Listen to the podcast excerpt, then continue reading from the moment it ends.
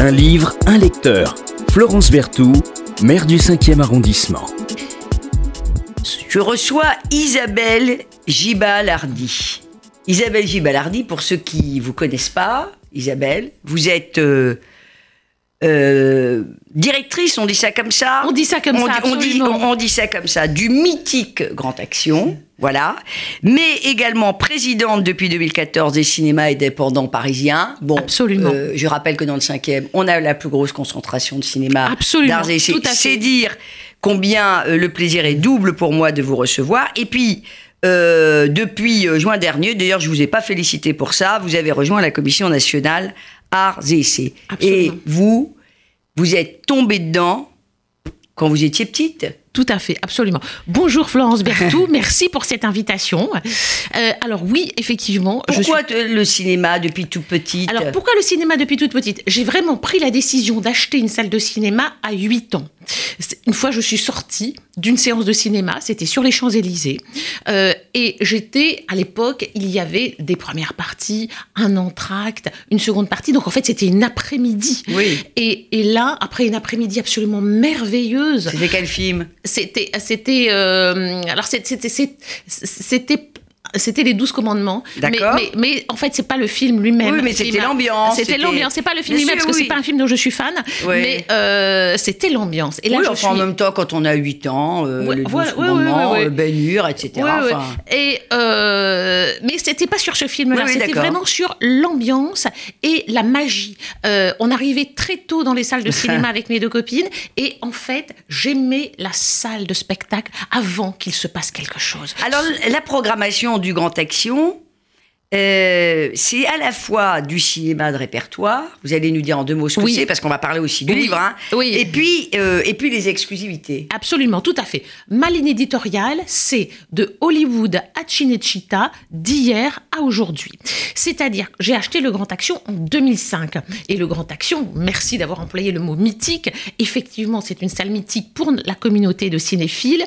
Et j'ai fait, évidemment, euh, en bonne publicitaire que j'étais, j'ai fait une étude de marché en achetant le cinéma. Et cette étude de marché... Alors on va aller vite parce qu'il faut qu'on parle, parce confirmer. que Isabelle est quelqu'un de passionné, et ici c'est euh, un lecteur, un livre. Alors, cinéma de répertoire, c'est quoi par exemple et, et les Alors, exclus, cinéma- les dernières exclus Cinéma de répertoire. Cinéma de répertoire, c'est c'est un film qui a plus de 10 ans. Voilà, c'est la définition d'un film de répertoire de patrimoine.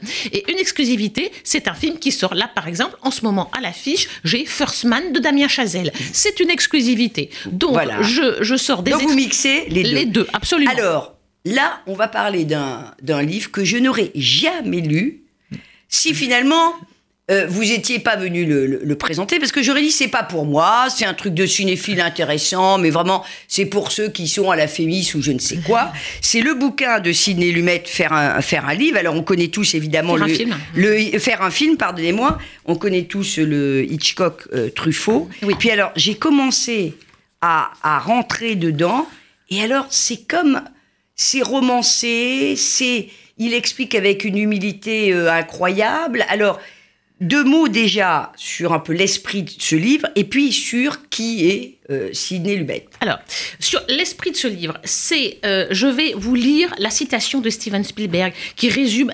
exactement l'esprit de ce livre. Faire un film donc de faire un film de Sidney Lumet aux éditions Capricci. Le monde du cinéma y gagnerait beaucoup si chaque réalisateur était tenu d'exposer sa méthode de travail à ses confrères.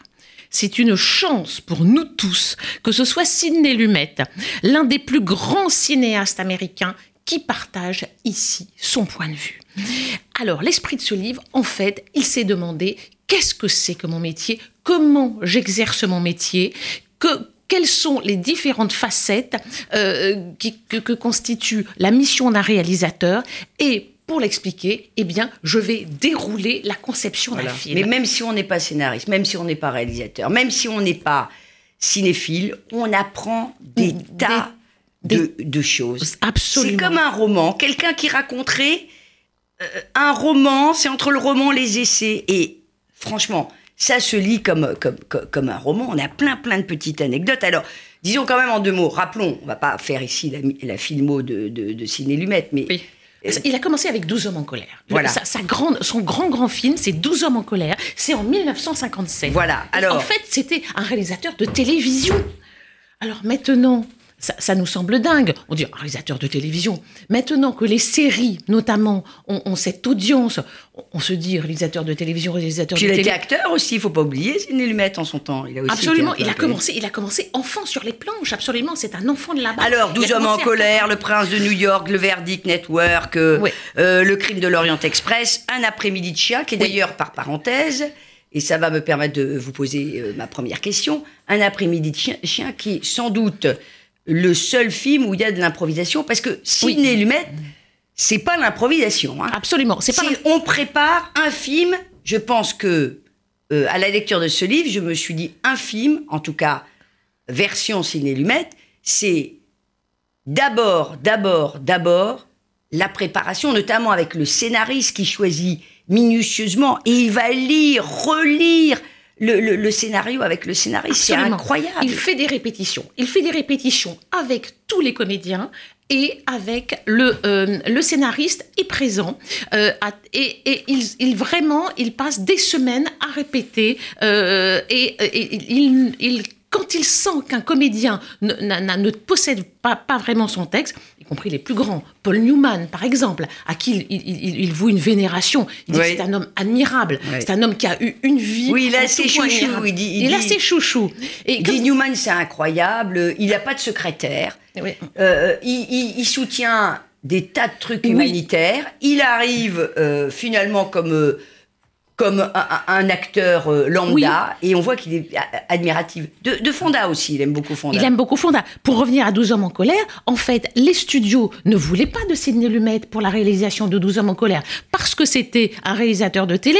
Donc c'est comme s'il avait la gale. Vous voyez, c'était c'était il- c'était pas possible. Et c'est Henri Fonda Voilà, qui a dit écoutez, soit c'est Sidney Lumet à la réalisation, soit je ne fais pas le Soit je film. ne le fais pas. Et, et Henri Fonda était une hyperstar, et à l'époque, évidemment, les, les- les- stars faisaient la loi. Alors, alors, il parle du statut de, de, de- de star. Il est très radis sur le statut de star.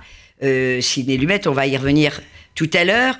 Le réalisateur, nous dit-il, est tout puissant, mais il, il peut faire un bon film que s'il sait bien s'entourer. C'est un peu ce que, Absolument, tout ce à que fait. je retiens de, de, de- Absolument. de ce livre. Il dit que en fait, un film, euh, c'est- c'est c'est- c'est- c'est la magie de, de, la- de, de, de tous ces, ces- ces- de toutes ces actions euh, qui, qui sont le fait d'une équipe. Vous avez vu sur les tournages, hein, Ouais. l'équipe peut, peut, peut Pas être beaucoup femmes hein, derrière, euh, chère Pas euh, beaucoup de femmes, Isabelle pas beaucoup de femmes. Hein. Absolument. Mais il le dit en intro, il le justifie. Euh, J'ai que- commencé quand j'ai commencé dans ce métier, les seuls emplois accessibles aux femmes étaient ceux de script girl et d'employés de la section montage. Exactement.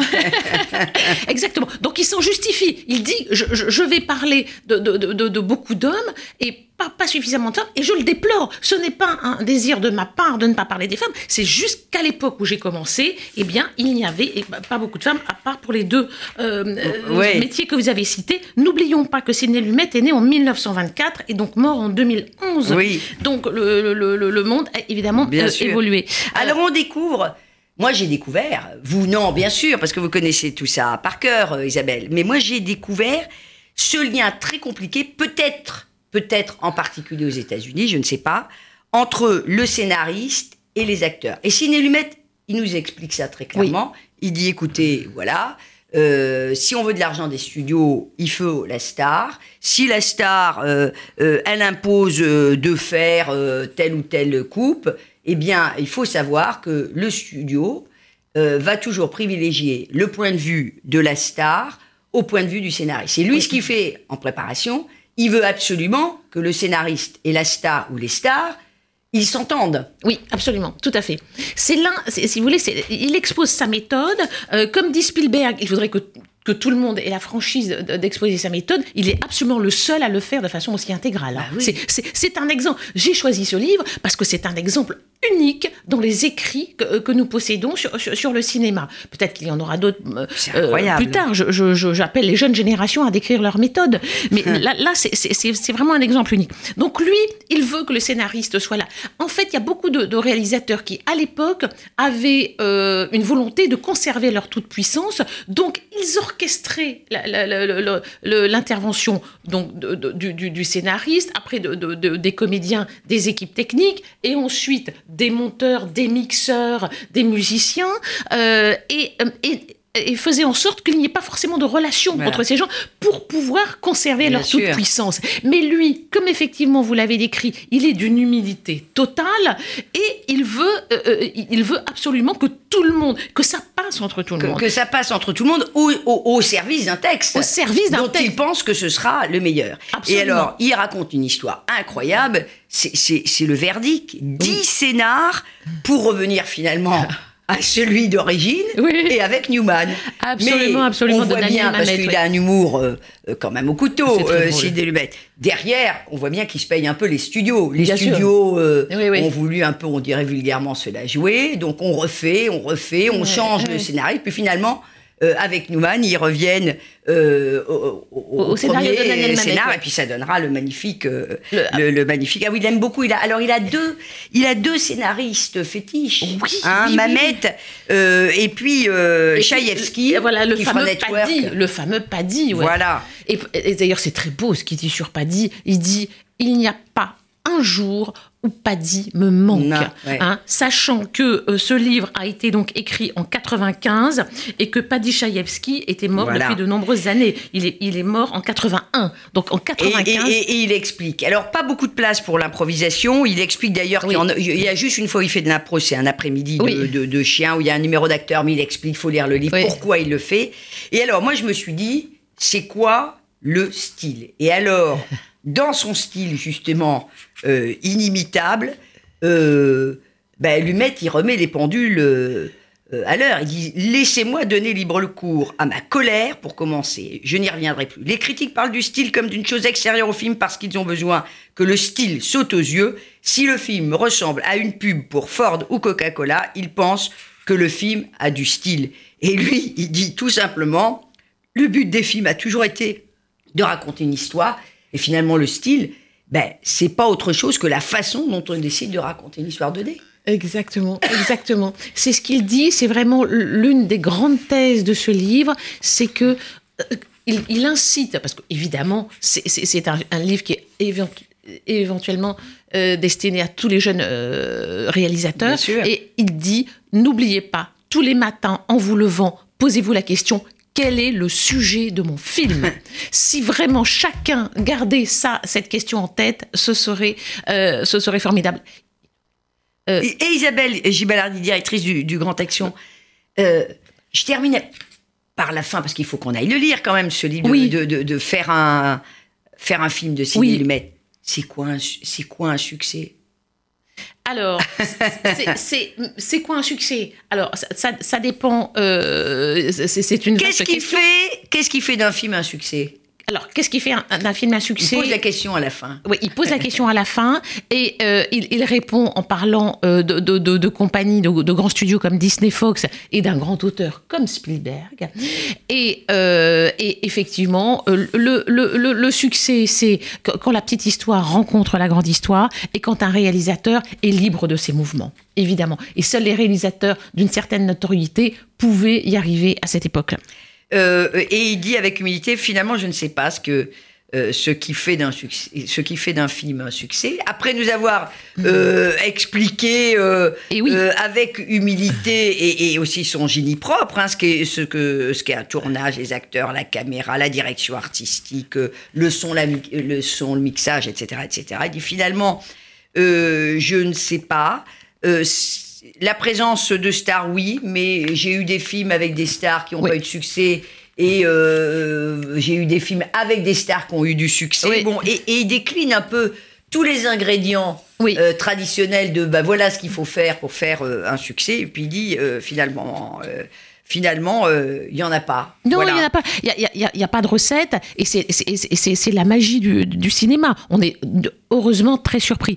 Alors, pour, pour, euh, pour finir avec ce, ce livre, euh, il y a au moment de sa sortie, donc en 95, il y a un journaliste qui a dit si un journaliste américain, parce qu'il vient d'être traduit en français hein, Ouais. par, les étudiants, par les éditions Capricci. Euh, en 95, un journaliste a dit si tous les étudiants en cinéma lisaient ce livre, les écoles de cinéma pourraient fermer. Oui, j'a- j'a- j'avais vu ça. Mais vraiment, lisez euh, faire un film. D'ailleurs, ça se termine par un grand euh, numéro d'humilité quand même euh, de, de Sidney Lumet, ce qui prouve que euh, il, il savait, il aimait, il avait besoin aussi de se remettre en question. C'est quand les studios l'obligent euh, à, à visionner le film et, et, et, et- essaye de modifier la fin du film. Et il dit ça c'est la faute à Liaison Fatale, voilà, parce que. Liaison Fatale, ben, Glenn Close, elle devait se, se suicider, et puis ils ont fait une petite projection privée, puis les gens ils n'aimaient Oui. pas du tout ça. Ils préféraient que évidemment euh, l'épouse qui avait été bafouée tue. Oui, absolument. C'est le, fameux final cut des studios. C'est la différence entre le système français et le système américain. Voilà. En, en France, le réalisateur est euh, protégé par la loi du droit d'auteur de 1957 et aux États-Unis, les studios ont tout pouvoir, ont le fameux final cut. Eh ben, chère Isabelle euh, Gibalardi, nous, c'est no- notre final cut. Euh, et en tout cas, vive l'exception euh, culturelle française et tout ce cinéma aussi euh, d'arts et essais que vous défendez. Merci, merci Florence Berthoud pour votre invitation. Un livre, un lecteur. Florence Berthoud, maire du 5e arrondissement.